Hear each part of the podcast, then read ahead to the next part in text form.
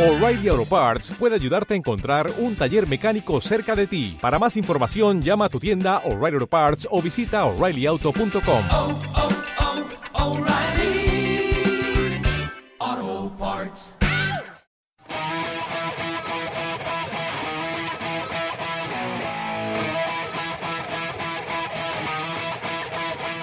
¿Qué onda, chamacos ganosos y muchachas cachondas? Ah, caray, era al revés, ¿verdad? Bue- Bueno, como saben ustedes, esto es Cápsulas de Spoiler yo soy Panchisco Galván. En este podcast, como ustedes ya saben de las veces anteriores que lo escucharon, pues hablamos de algunas películas que se acaban de estrenar sin tocarnos el corazón y spoileárselas al más mínimo detalle que nosotros consideramos convenientes. Bueno, ya saben que al final salen letritas, pero eso no cuenta. Bueno, pues como les iba diciendo, vamos a hablar en esta ocasión, hacia conciencia, de la nueva película de Christopher Nolan, The Dark Knight Rises. Sí, la tercera trilogía de esta saga de Batman compuesta por este cuate, después de esa saga que empezó Tim Burton y acabó Joel Schumacher. Y cuando digo Joel Schumacher la acabó, no me refiero a la saga, sino a la franquicia, porque pasaron muchos años para que alguien la quisiera volver a tocar después de lo que hizo ese tarugo.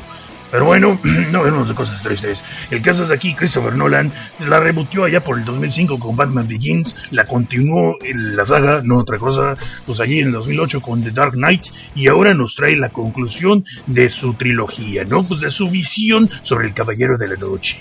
Antes de que hablemos de mis opiniones sobre esta película, les vamos a advertir que como siempre va a ser con un nivel de spoiler 5, full spoiler, así que le pueden ir parando despuesito de que haga una hipnosis rantera. Y si la quieren seguir escuchando pues ya es bajo su propia responsabilidad. Pero antes que nada, quiero darle gracias a las personas que se tomaron la molestia pues de copinar en el blog desde abajo, x.blogspot.com, que es donde todos estamos eh, poniendo este podcast en lo que conseguimos que nos patrocine nuestro propio blog, o pues chance les quedamos ahí. Total, que pues poder pero no afloja la cuenta, no nos afloja la cuenta pros, o nos vamos a seguir compartiendo con el Cosma de esta hasta que logremos correrlo del feed.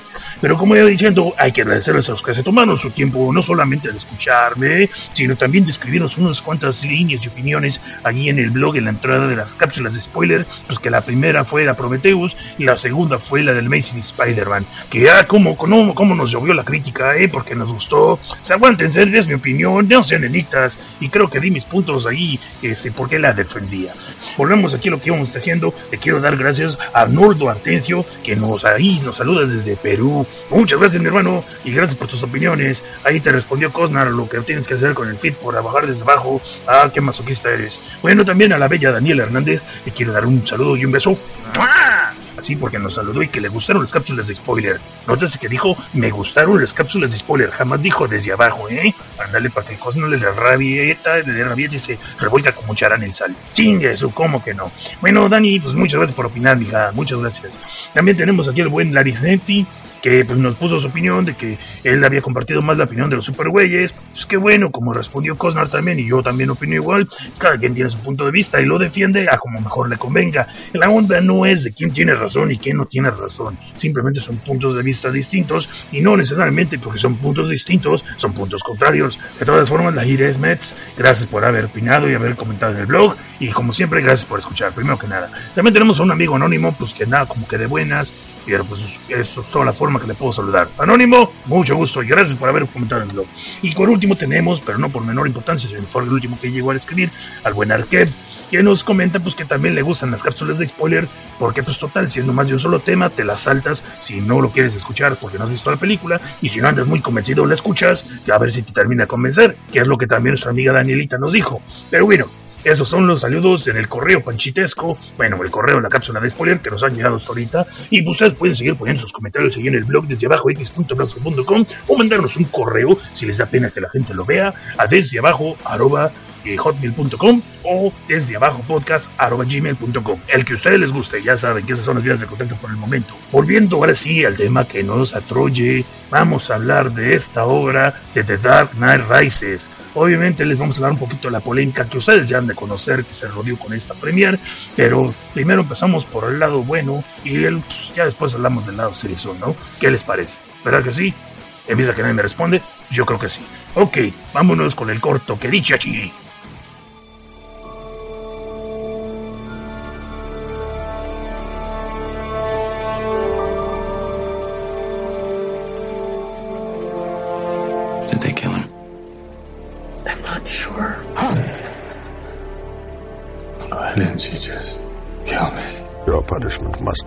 disappear.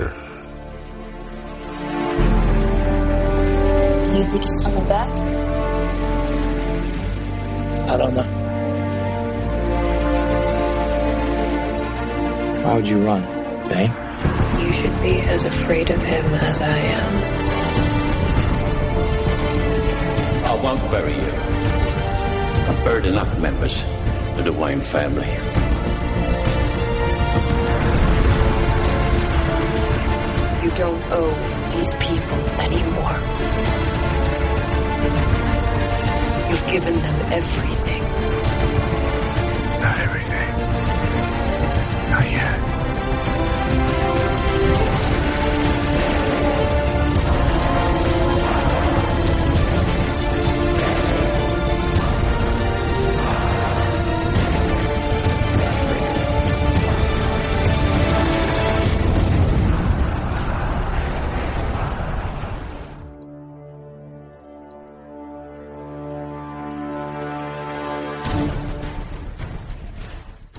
Pues la película agarra vuelo desde el principio, y lo digo porque literalmente vemos que en el avión de una agencia del gobierno llevan presos a un doctor que es muy famoso en su casa, pero pues nosotros ni cuenta qué chingados es. ¿eh? Ahora lo llevan junto con otros prisioneros que han de estar rete feos porque los llevan encapuchados. Y en una de esas que se estaban contando chistes de Pepito, la tripulación del avión es atacada por unos cuates que no les da vértigo a las alturas y se llevan al antes mencionado doctor en una secuencia que ya soltaron hace meses por internet, pero que sigue siendo bien chida. Y aquí vemos a Bane, el villanote de esta película, con un nuevo doblaje de voz para que sea más aterrador, más amenazador. Sí, como si pinche corpulencia que tiene no fuera suficiente. Bueno, la neta les adelanto que este cuate sí se ve bien amenazador, así como el Darth Vader de los buenos tiempos, antes de que lo hicieran emo y mediocre, porque pues, aparte que es un masacote que de un solo estornudo resartoriría todos los huesos, tiene una voz así muy sexy, parecida al John McKellen, al que nosotros conocemos como Magneto en las viejas películas de X-Men, cruzada con Patrick Stewart, que a los nerdos vírgenes desesperados han de reconocer como el Capitán Picard de Star Trek de New Generation. Pero bueno, ya después de viendo esta escena que está muy chida y que yo no la había visto así antes de este estreno, debo de confesar, pues nos vamos a ver gotiquenses en su ambiente natural. Sí, Ciudad Gótica, donde allí es donde nos aterrizan las fechas y vemos que han pasado ocho años y más de 10 de filmes de superhéroes desde los eventos de The Dark Knight. Y en un holgorio en las afueras de la mansión de Bruno Díaz. Ok, ok, ok. Bruce Wayne, pues no se pongan nerviosos, hombre, no se nervien, no se nervien. Bueno, como iba diciendo en la mansión de Bruce Wayne, vemos como Harvey Dent lo han casi casi canonizado y rankeado más arriba que San Juditas y vemos su cara hasta las entapitas coleccionables como el héroe caído de Ciudad Gótica, dando frutos el plan que Batman propuso en aquella oscura noche donde él se echó la culpa por la muerte del fiscal de distrito, ocultando que Harvey Dent había dado el cambiazo a dos caras, convirtiéndose también así Batman en un prófugo de la justicia. En este aniversario luctuoso del fiscal Dent, el comisionado Gordon anda que se lo relleva la remordedora conciencia y trae un discurso Marta Fidel Castro para soltar la neta platineta del final de la otra película, valiéndole cochi que chance les está expoliando todo a los ciudadanos gotiquenses. Cabe mencionar que a pesar de que este convenio se hace en la casa de Wayne, el excéntrico millonario no sale ni a decirles, ay, les encargo que apaguen la luz cuando acaben, cosa que ya no le extraña a nadie, porque Don Bruce se la ha llevado como ermitaño forever al un promedio desde hace rato, y no es ni para recibir a Miranda Tate, una dami buena que está rica, digo, que es rica, y que también invirtió una la nota en un proyecto de Wayne Enterprises, y que ese proyecto se fue a la China.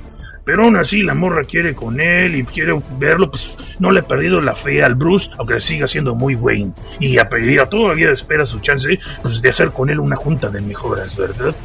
Estoy hablando en la oficina, no sean mal pensados, ¿eh? En la empresa. Es cosa de negocios, hombre, saquen su cochinota mente de lo que están pensando. Despacito que en esta fiestita, pues el Gordon se raja y dice, no, pues mejor no suelto la sopa por miedo a los trolls en internet.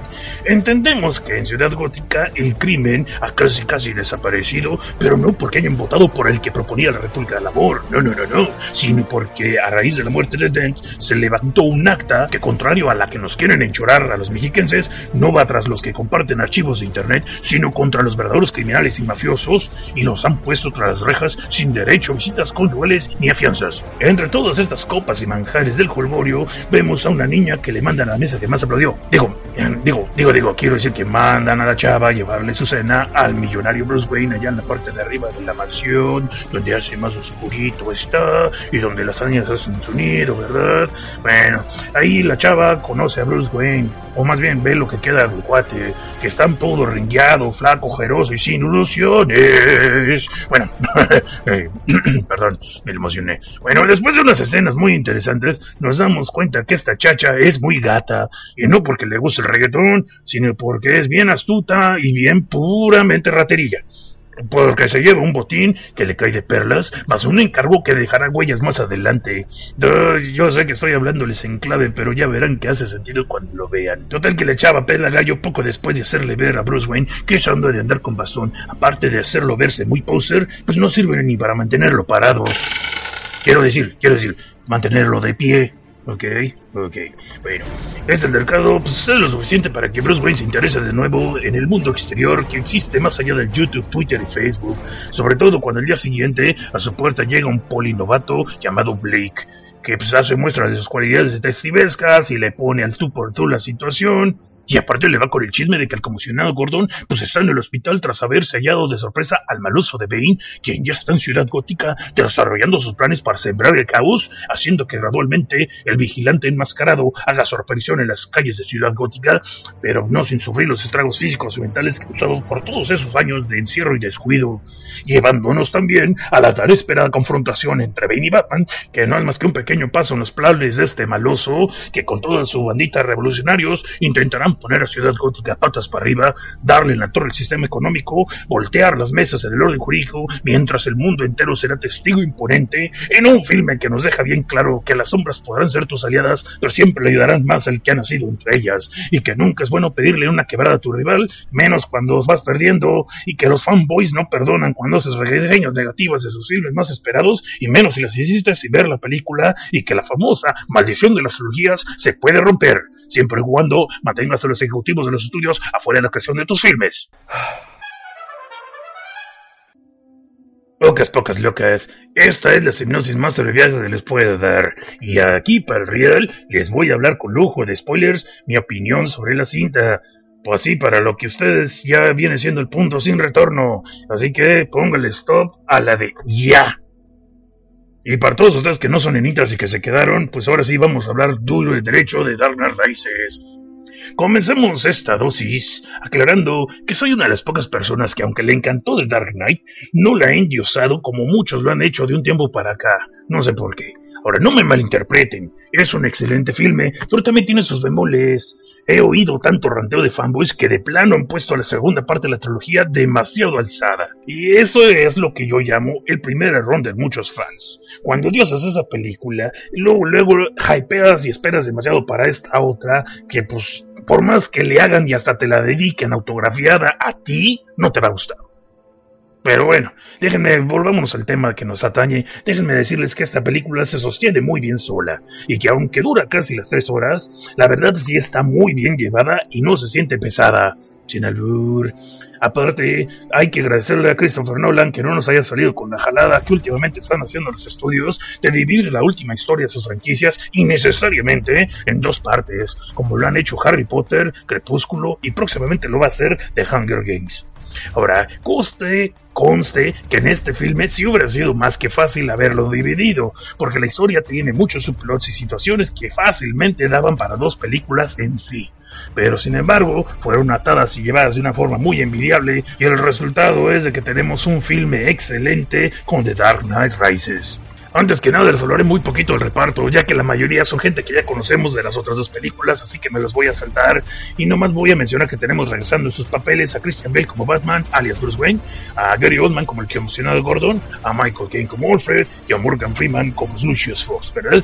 Pero aquí sí le voy a dedicar un poquito más de tiempo a las nuevas caras que vemos en esta saga, ya que tenemos a Anne Hathaway como Selina Kyle, la cual conocimos en The Princess Diaries, pero que se fue haciendo de renombre poco a poco con otras cintas dramáticas y acá se la tuvo que rifar como una ladrona de altura que trabaja para Corpus Todd. Como ven, tenemos a Tom Hardy, que en la película Inception era el que hacía las imitaciones de los personajes y era también el hermano tosco en la película Warrior. Aparte de que tiene muchos filmes el condenado, también pronto lo veremos ponerse las botas en Mad Max en la cuarta cinta del justiciero posapocalíptico. Ahora como Blake, el policía novato, metiche investigador que lo suben a detective a media película, tenemos a Joseph Gordon-Levitt quien también es uno de los principales en la película Inception, pero que chance lo ubicaremos más fácilmente como el chamaco de la serie Tercera Roca del Sol. También tenemos como Miranda Tate, alias la vieja que demuestra que al menos este Batman no es gay porque sí logra tener sexo con él sin drogarlo. Spoiler, corre a cargo de Marion Cotillard, que pues entre muchos filmes que tenía, pues, es más fácil que creo que lo ubiquen por la esposa y antagonista de Leonardo DiCaprio también en la película Inception. Como pueden ver, Nolan no suelta a los actores que ya usaron sus otras cintas cuando le funcionan. Favor de poner su chiste favorito de Tim Burton aquí. Ahora, las actuaciones son realmente el primer nivel, y el poco, y recalco, el poco humor que hay en este filme se agradece, porque es muy oportuno. Y pues desde el principio este filme pone un ambiente muy tenso, la mera verdad. Vemos a un Bruce Wayne que dejó el manto de Batman, pero también dejó su lado humano y social deteriorarse sin preocuparse de, de que alguien podría hilar la ausencia de ambas personalidades, tal como lo hizo Superman en esta versión de Brian Singer, Superman regresa. Bueno, creo que debemos de suponer que Bruce Wayne se recluye en su mansión años después de los eventos de Dark Knight, sobre todo si tomamos en cuenta que en esa cinta aún estaba reconstruida la mansión, y eso explicaría también por qué se tomó la molestia de reconstruir la baticueva si Batman lleva para afuera, ¿no? O sea, lo que no me queda muy claro es por qué Bruce está tan deteriorado físicamente. Digo, entiendo que ya no está en su forma atlética, no estar combatiendo crimen cada noche. Pero la neta es que todos sus músculos eh, se ve así como que todos estuvieran bien atrofiados, así como nos dan a entender, pues, pues ni que hubiera caído en coma, compadre. Además, pues está bien que uno le entre a la chela y a los nachos y a los tacos y los pambazos, pero pues así, así, no es como para que uno se acabe tan feo. O sea, ¿qué hacía el guate? No, mejor no me digan, se la pasaba en World of Warcraft o qué. Bueno, ahora Digamos que esos ocho años se la ha vivido pura la sopa maruchan y sentado en la compu. Ok, vamos a dejarlo así y supongamos que no lo creemos. Ahora, si se fijaron hasta ahorita, yo no he mencionado a nadie llamado Gatúbela, ¿eh? Y spoiler, es porque a pesar de que vemos a Anne Hathaway como una ladrosita muy fina y coqueta en traje de cuérule, nunca se le llama de esta forma a su personaje en toda la cinta. Es eso, es neta, en serio, no se llama Gatúbela en toda la película. Pongan atención a ese detalle. Bueno, de hecho le llaman de otras formas y de cosas muy feas Pero nunca le dicen Gatúbela, o Catwoman tampoco. Y a pesar de que parecería ser un personaje muy frío y sin otro motivo más que el beneficio propio, a lo largo de la trama te das cuenta de que Selina Kyle realmente es una pastoja más compleja que eso. Y sin broncas le compras el papel a Anne Hathaway. Aparte de que Selina ves que engatusa fácilmente a las personas que están a su alrededor sin recurrir a clichés sexosos, sino utilizando todas las mañas que tiene a su disposición para lo que él mejor sabe hacer, que es adaptarse y sobrevivir. Hay una escena donde ella y Batman recurren juntos las alcantarillas de Ciudad Gótica buscando Bane que no tiene precio. Y aunque es una escena muy corta, la neta es bien llegadora, así como dices, eh, así son los videojuegos chingones, cabrón, me cae madres. Pero bueno, cabe mencionar que sí hay algunas tomas del trasero de Selina Kyle, pero no son tan extensas como las de la Viuda Negra en The Avengers, y más que nada, pues porque yo creo que Nolan trabaja con lo que hay, ¿no? Y pues como que no había mucho motivo para caer en el chiste fácil, es lo que quise decir, tómenlo como quieran. De todas formas, esta niña no se le debe de comparar con la de Michelle Pfeiffer por la sencilla razón de que las tramas son tan distintas que si Han Hathaway hubiera querido emular su contraparte de Burton, pues el personaje hubiera caído en el ridículo y hubiera desintonado bien feo. Y en cambio aquí se lo compra sin broncas. Por otro lado, el villano de Bane me gustó mucho, pero aunque sí le cambiaron la voz en comparación a la que podíamos ver en el tráiler, hay varios momentos que no se le entiende lo que está diciendo el canijo. Y creo que esa es una falla medio fea, ¿eh? Esta voz también cambia a ciertos momentos de un tono a otro, supongo para enfatizar la seriedad o la burla que se está expresando el personaje en esa escena. Pero a veces es como que es medio inconsistente en los tonos, solo se, se pierde al dar instrucciones y al estar explicando algunas situaciones. De todos modos, este personaje es imponente tanto físicamente como a nivel intelectual, pues su plan está planeado a todo detalle y la forma en que nos muestran su origen fue muy ingeniosa. El arco de su plan y su enfrentamiento con Batman está emulando en cierta forma a la saga de Nightfall, o sea, hace la caída del murciélago.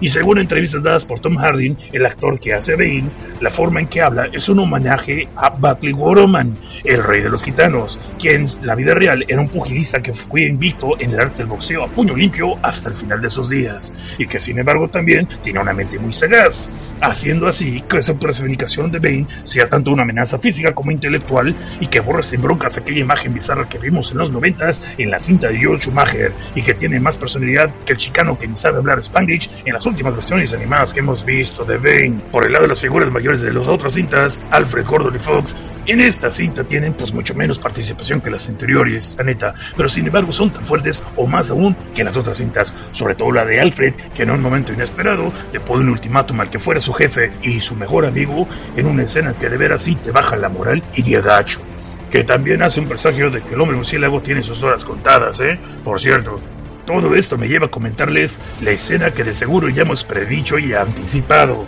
Bane se enfrenta a Batman en un duelo cuerpo a cuerpo que no tiene precio, y como podrán adivinar, Batman no solamente queda derrotado, sino que queda quebrado tanto en espíritu como en cuerpo. Esto es una emulación a la corrida de Nightfall, como les había dicho anteriormente, donde Bane le rompe la espalda al Caballero de la Noche y lo humilla públicamente después de haberlo fatigado por semanas en un plan que incluía todas las galerías de villanos del hombre murciélago. En esta versión, la pelea ocurre en un lugar muy privado, rodeado solamente de la Liga de las Sombras, el mismo clan que entrenó a Bruce Wayne en la primera película, y Bane lo derrota aprovechando que Bruce ha estado fuera de forma por muchos años al tiempo que ha minado su fortuna e imagen pública por medio de su plan malévolo. Les menciono que pongan mucha atención en esta pelea porque contrario a todas las que habíamos visto antes en el cine, no hay música alguna de fondo. No hay tema ambiental tampoco. O sea, solamente vas a oír el sonido de las cañerías y de los golpes de ambos rivales.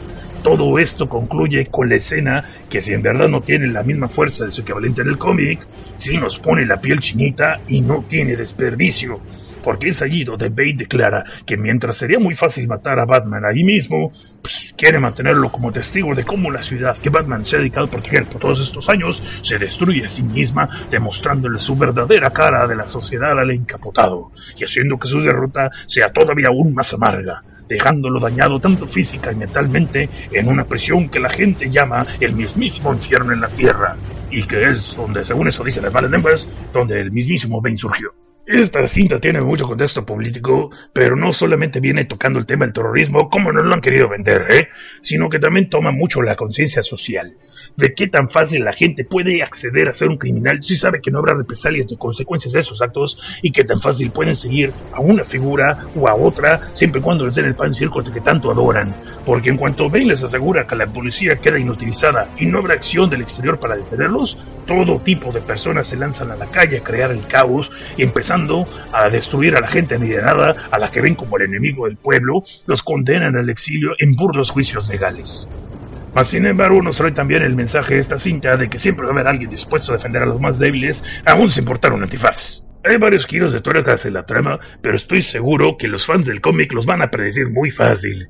Y chance ni lo sorprenden, porque contrario a lo que parezca, la trama no está tan complicada, y eso lo agradezco, porque no podía hacerlo si iba a durar tanto este filme. Pero ahora, a pesar de ser una cinta con un guion muy sólido y actuaciones de primer nivel, efectos especiales a la altura y una conclusión a la saga mucho más que satisfactoria, no deja de tener algunos bemoles, ¿eh? los cuales aquí les voy a compartir y que aunque la neta no hacen que sea una película fallida, pues no me puede quedar con las ganas de comentarlos. Eso dejando de lado que nos podemos quejar de que hay muchos flashbacks en la película, pero pues eso hay que dejarlo de lado como estoy diciendo porque siempre lo han utilizado en la saga total. Pues aquí les van las preguntas que me estuve formando cuando estaba escribiendo el guion de esta mugre.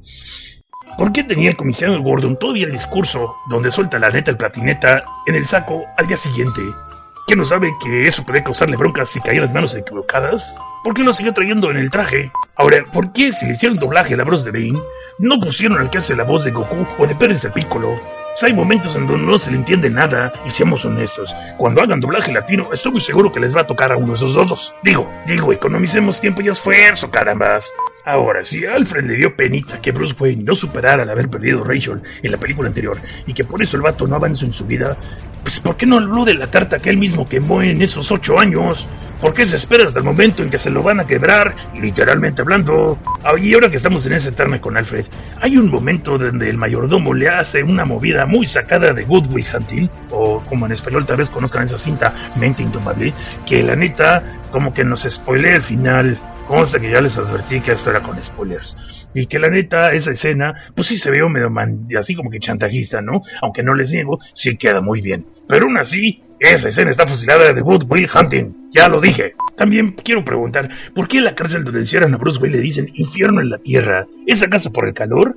Ah, si esos vamos para colores, váyanse a Mexicali y luego hablamos. Ahora también lo digo porque la neta en esa cárcel no se ve pues nada amenazadora. O sea, no se ve que haya conflictos, nadie se mete con nadie, a nadie lo bulean, a nadie se lo están violando sin vaselina. Es más, hasta te echan allí, te echan allí la mano con una cuerdita para ver si te puedes escapar. Y hasta te echan porras, hombre.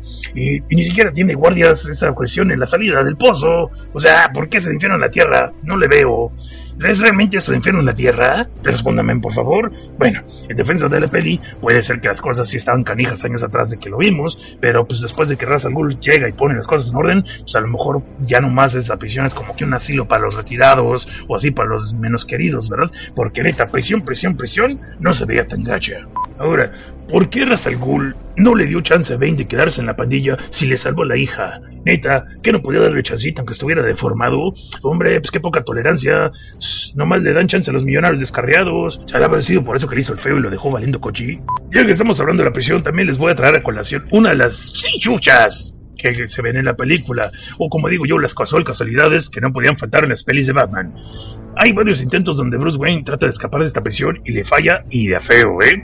Pero de aquí descubrimos por qué le estaba fallando al Bruce Wayne. Resulta ser que no puede haber victoria si no salían los murciélagos a echarle porras. La mera verdad, aunque fue una movida medio así chucha, pues lo vamos a dejar pasar porque sí nos emociona y al final de cuentas es The Goddamn Batman. Ignor, como de que no. A ver, la neta, la neta, la neta. ¿Alguien más que yo piensa que eso de que, hoy sí, yo también me llamo Robin, no estuvo así como medio forzado? Bueno, en defensa del filme, pues embona con todo lo que todos los fans de Batman hemos dicho alguna vez, ¿verdad? Sobre los cómics y quién le daría el manto del murciélago. Pero bueno, pues ahí luego me responden. Y ahora les voy a hacer la última pregunta, y esta me la hice después de haber visto la película.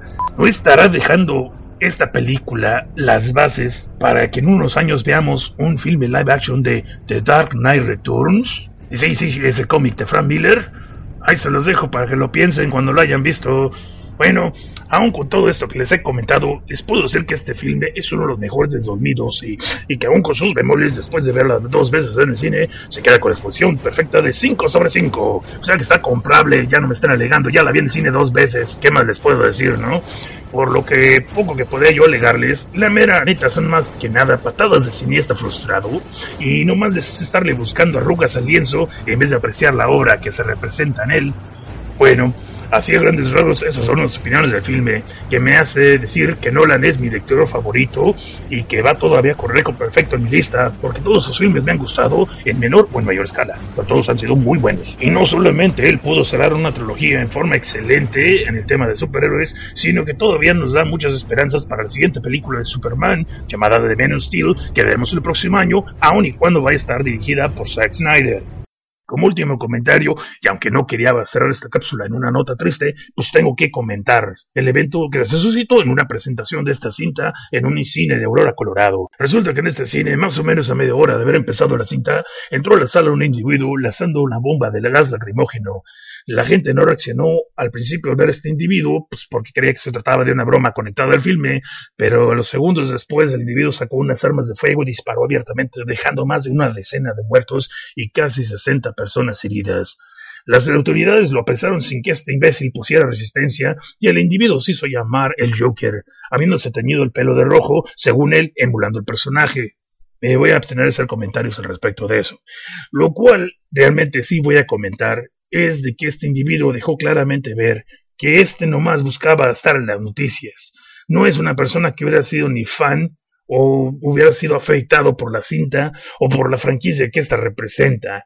Sea como fuera, este imbécil hizo una tragedia que va a marcar de por vida a muchas personas y que pues, nos hace recordar que en ningún lugar estamos a salvo obviamente de la violencia, no solamente en un país o en otro. En todos lados se cuecen habas, como iba diciendo. Y lo que hubiera sido un día chido en la memoria de los fans del cine, no solamente el género de los superhéroes, pues ahora va a quedar marcado con la payasada de este individuo, al cual me niego a nombrarlo, precisamente para no darle más famita de la que no se está mereciendo, y estoy seguro que buscaba. Por ese motivo, sin ánimo de oportunismo, sino de dejar marca de este filme y sus eventos para las personas que nos escuchen en el futuro, lo traigo a la mesa y lo menciono. Y por ese mismo motivo nos retiramos sin cerrar con una canción, pero como siempre les decimos gracias por escuchar. Esperamos que les haya gustado esta cápsula de spoilers, que como siempre se hacen nomás por el afán de hacer relajo y para que ustedes las disfruten. Tax day is coming. Oh, no. But if you sign up for Robinhood Gold's IRA with a 3% match, you can get up to $195 for the 2023 tax year. Oh, yeah.